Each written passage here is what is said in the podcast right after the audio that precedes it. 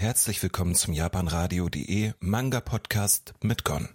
Heute gibt es im Manga Podcast eine, eine Review zu einem Buch, wenn man das so möchte. Und zwar gibt es die Review, wenn man so möchte, also wirklich eine Rezension zu Die Anime Bibliothek von äh, Michael Leader und Jake Cunningham. Und das steht auch drunter als Untertitel Der ultimative Guide zum japanischen Animationsfilm. Ist letztes Jahr im Oktober 2022 erschienen und beinhaltet 30 Werke und geht durch 60 Jahre Anime-Geschichte. Kann man das so sagen? Ja.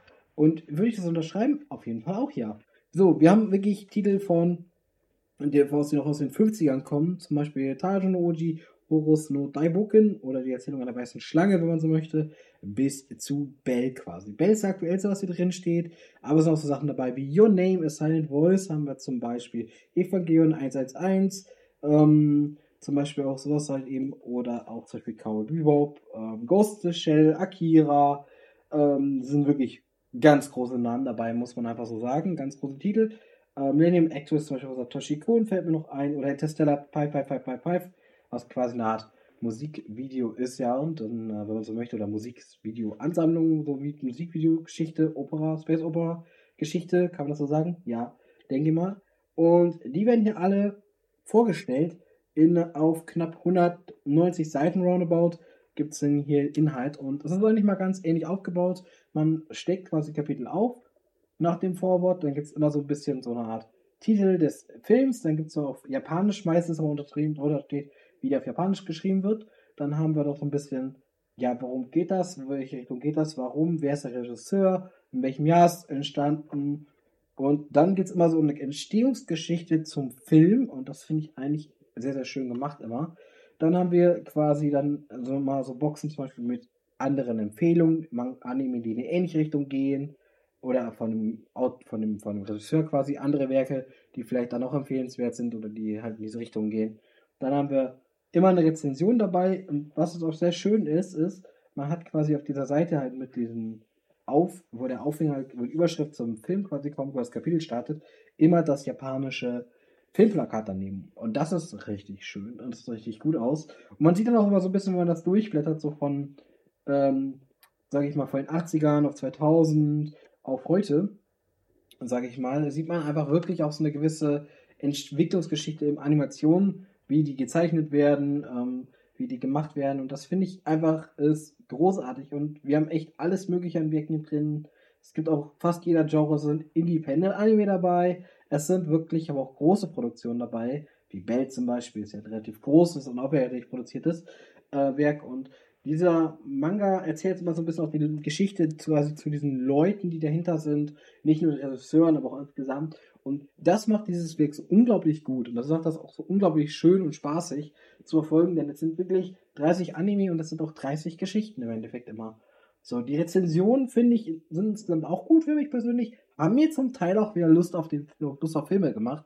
Ähm, ein Beispiel dafür wäre In this Corner of uh, the World, In Our Corner of the World.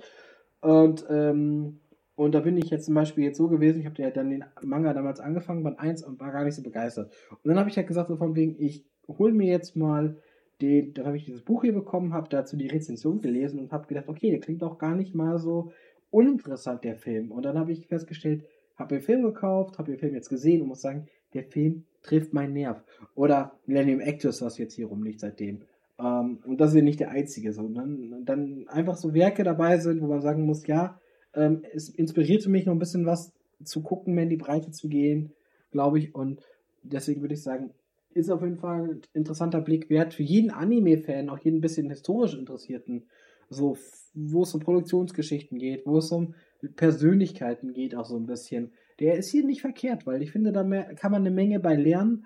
Ähm, man kann eine Menge erfahren und ich finde auch, wie gesagt, auch sonst, wir haben hier wirklich ein großformatiges Hardcover.